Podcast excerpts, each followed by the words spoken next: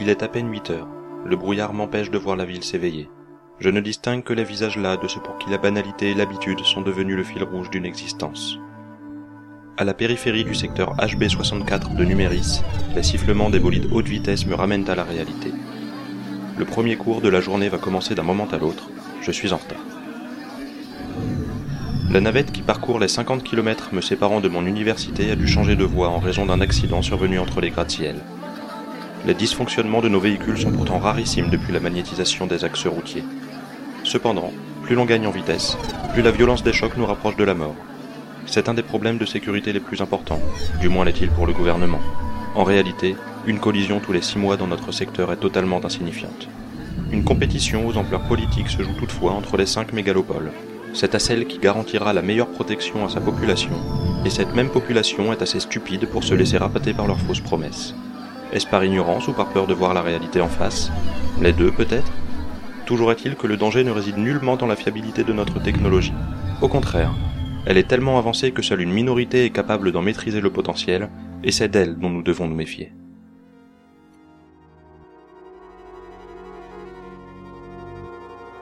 Les érudits possèdent le réel pouvoir et s'amusent des hommes politiques. Dans les tours les plus malfamées de nos cités, des expériences sur l'intelligence artificielle donnent chaque jour naissance à une cybernétique plus pointue, plus humaine et surtout plus meurtrière. Les assassinats se multiplient sous les yeux des citoyens, mais ils n'y accordent aucune importance tant que leur confort reste intact, se croyant hors d'atteinte. Ils ignorent, pour cette même raison qui m'est inconnue, la menace qui les guette et qui, un jour ou l'autre, finira par frapper à leur porte. Aujourd'hui, les érudits étendent leur contrôle dans l'ombre et ne se contentent que de règlements de compte. Ils s'arrangent pour que les suspicions à leur égard disparaissent avant de prendre forme. Pour cela, ils n'ont qu'à envoyer une de leurs précieuses machines exécuter le travail. La robotique atteint un tel niveau que les autorités mettront des mois avant de prouver quoi que ce soit, et nos organismes sont si corrompus que lorsqu'elles y parviendront, les têtes tomberont dans leur propre rang. En somme, nous avons cessé de nous préoccuper du progrès scientifique dès que nous en avons tiré les avantages que nous désirions. Mais il ne s'est pas arrêté pour autant. Nombreuses sont les inventions dissimulées aux yeux du monde.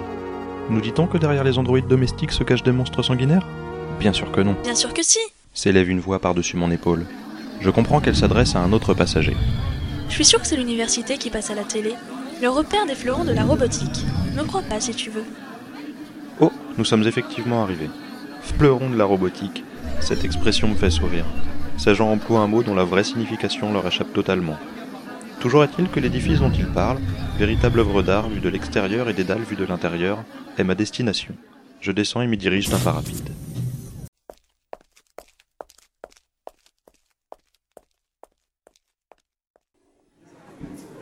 Comme chaque matin, une voix féminine m'annonce la bienvenue quand je passe les portes. Rien de tel qu'une charmante hôtesse aux courbes généreuses pour me faire ouvrir les yeux après une nuit trop courte. Dommage que celle-ci ait été remplacée l'année dernière par un androïde dénué de grâce à la voix froide et aux gestes saccadés. L'amphithéâtre est fermé. Un témoin sonore confirme mon identification par la caméra de sécurité, puis les bâtons s'ouvrent. À ma surprise, il s'élève encore le brouhaha habituel de l'avant-cour. Le professeur n'est pas encore arrivé. J'en profite pour saluer quelques têtes avant de regagner la place que la routine m'a attribuée. Salut Yann Salut, ça va? Je serre la main de mon ami et voisin. Il me regarde à peine. Ses yeux sont rivés sur deux filles en pleine discussion assises en contrebas. Elles parlent avec un tel enthousiasme que mon esprit encore mal réveillé n'assimile pas la moitié de leurs paroles. Je réponds. Ça va et toi? La nuit a été trop courte. J'ai besoin d'un café. Tu me laisses passer? Ouais, mais traîne pas, ça devrait déjà avoir commencé. Je me lève, puis il remonte les marches vers la sortie. J'en profite pour m'installer et m'imprégner de l'ambiance. Les rires d'un groupe plus bas se mêlent au palabre des deux filles. Plus au centre se trouve le stéréotype de l'étudiant populaire, le plus entouré, le plus séduisant et le moins digne d'intérêt.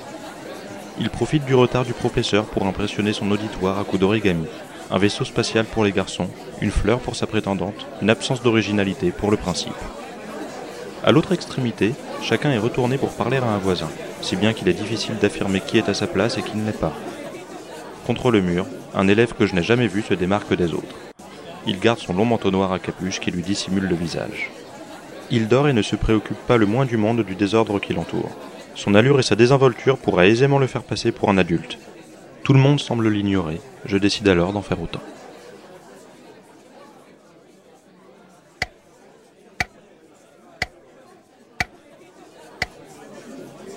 8h15, toujours aucun signe de l'enseignant. Les moins assidus se lèvent déjà, heureux de son absence et pressés de partir avant qu'il ne se montre. Les autres continuent leurs plaisanteries, leurs discussions ou leurs débats. Pour ma part, l'idée de finir ma nuit comme le fait l'étudiant au manteau noir me pousse à poser les bras sur la table et à y plonger la tête le plus confortablement possible.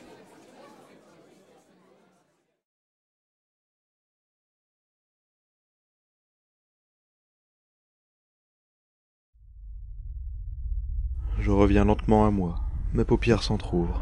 Sur l'écran de ma montre, juste devant mes yeux, s'affiche 9 heures. 9 heures Je me redresse soudain en espérant que mon sommeil ne se soit pas fait remarquer. Yann n'est toujours pas revenu. Tous sont assis et écoutent. Le silence est total. Total? Que peuvent-ils bien écouter si même le professeur se tait? Je le regarde. Il est avachi sur son bureau, immobile. Ce n'est pas que lui. Plus personne ne bouge. Ils sont tous inertes sur leur siège ou étalés à même le sol, les mains accrochées à l'appendice qui les transperce, une expression de surprise sur le visage comme si la mort les avait fauchés sans prévenir. Horrifié, je prends conscience de la situation. Des tuyaux s'entremêlent partout au-dessus de moi. Éclairé par la lumière vacillante des rares néons toujours en état de marche, l'amphithéâtre est rempli de canalisations desquelles un liquide s'égoutte sur le sol. Leur transparence laisse voir le sang de mes camarades s'y déverser. Toutes convergent vers un même point, les entrailles d'une création meurtrière vêtue de noir que j'avais prise pour un étudiant endormi. L'odeur agressive qui émane de la scène me retourne l'estomac, heureusement encore vide. La sueur perle sur mon front et la respiration s'accélère. Je me lève, paniqué. À l'autre bout de la salle, le coupable se retourne vers moi. Il se meut avec un bruit témoignant d'une conception si parfaite que mon sang se glace. Il me dévisage, puis s'approche. J'ai affaire à un démon, terrifiant monstre de métal au milieu des cadavres. Par dizaines, les tuyaux se rétractent sous son manteau. Je suis le dernier survivant, et le temps semble s'arrêter. Ma seule force est de plisser les yeux pour distinguer ce qui se cache sous la capuche. Il possède un œil unique, en ce moment rivé sur moi. Il est d'un bleu pur et clair, seule source de lumière à percer l'obscurité, et ses mouvements laissent derrière lui une traînée hypnotique. Me voilà fasciné. L'aura de puissance qu'il dégage n'a d'égal que la crainte qu'il m'inspire. Alors que je recule pour garder mes distances, il déploie un tentacule, me pétrifiant aussitôt. L'appendice s'agite devant mes yeux, son extrémité remonte le long de mon cou. Il s'appuie sur ma peau, la caresse, puis essuie la sueur sur mon visage. C'est alors que je me surprends à entendre une voix d'enfant sortir de l'androïde. Proxy, Prononce-t-il une première fois avant de le répéter tristement devant mon air terrifié. Proxy. Il se retourne enfin. Je reprends ma respiration, le cœur battant à tout rompre. Dernière âme qui vive, je sombre dans l'inconscience en même temps qu'il prend la fuite. Pourquoi m'a-t-il épargné Pourquoi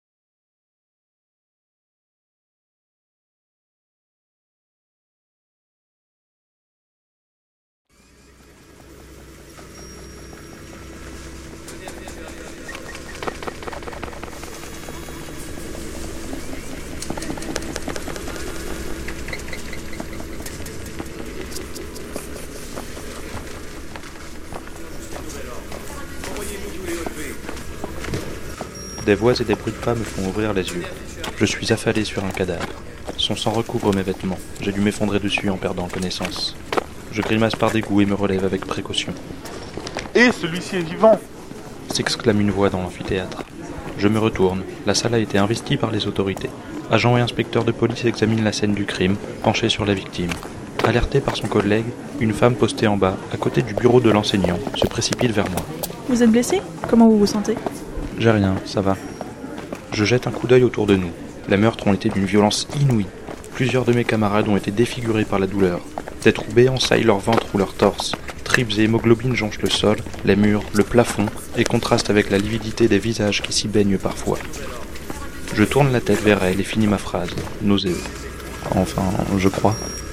Zachary Handel, je suis l'inspectrice chargée de ce meurtre, enfin, de cette affaire. Vous voulez bien me suivre? Je hoche la tête. Elle me conduit en bas des marches. Un coin a été aménagé avec des bâches pour donner une impression de tranquillité. Nous nous asseyons derrière elle, l'un en face de l'autre. Son visage est fatigué. Je l'imagine s'être arraché les cheveux pour faire la lumière sur la scène qui s'impose à elle. Elle me dévisage avant de demander. Est-ce que vous avez vu quoi que ce soit de ce qui s'est passé? Je sens qu'elle me soupçonne avant que je ne prononce le moindre mot. Je, je crois que je dormais quand c'est arrivé. Je sais pas si c'est ça qui me vaut d'être encore en vie, mais j'ai rien vu, non. Vous dormiez? Oui, quand je suis arrivé, le prof n'était pas là. Tout le monde discutait, certains sont partis. Moi, je me suis rendormi. Je marque une pause. Quelque chose me pousse à ne pas lui faire part de mon inconscience, ni du cours face à face avec l'auteur des crimes. La peur, les potentielles représailles, l'envie de garder pour moi étudiant en robotique, ce moment intime avec une création si évoluée, aussi privilégiée que terrifiant.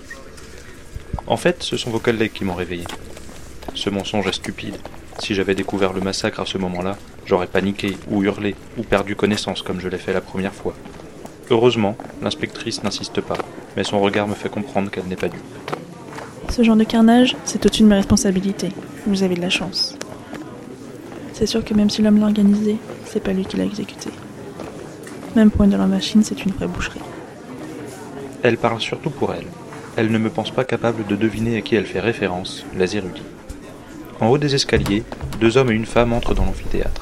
Mon interlocutrice juge le moment opportun pour s'éclipser. La haine va prendre le relais. Je vous conseille d'être un peu plus crédible avec eux que vous ne l'êtes avec moi. Sans plus de politesse, elle se lève, enfile sa veste et se dirige vers la nouvelle équipe. AN est le sigle pour Autorité de Numéris. Elle dirige les affaires qui dépassent la juridiction des secteurs de la mégalopole. L'homme à sa tête, Hector Nova, est un des plus influents qui soit. Il est non seulement directeur du service d'investigation le plus réputé de la ville, mais aussi chef d'un des détachements de ce que l'on appelle l'armée des cinq, une force de frappe commune à toutes les mégalopoles servant à lutter contre la mafia et le terrorisme. À ce titre, ses responsabilités vont bien au-delà de l'aspect purement sécuritaire. En tant que réel détenteur du pouvoir exécutif, on le retrouve régulièrement parmi les proches conseillers du maire.